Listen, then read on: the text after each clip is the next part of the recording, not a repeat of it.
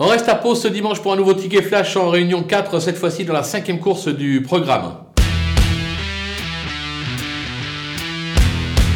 On est sur le cross avec euh, seulement 4 euh, partants euh, au départ. Course limpide, vous allez me dire. Non, les 4, franchement, peuvent s'imposer. Toutefois, une chute appelant un gagnant. Je vais racheter le numéro 4, Blason d'Or, qui était bien en course le dernier coup avant de commettre l'irréparable.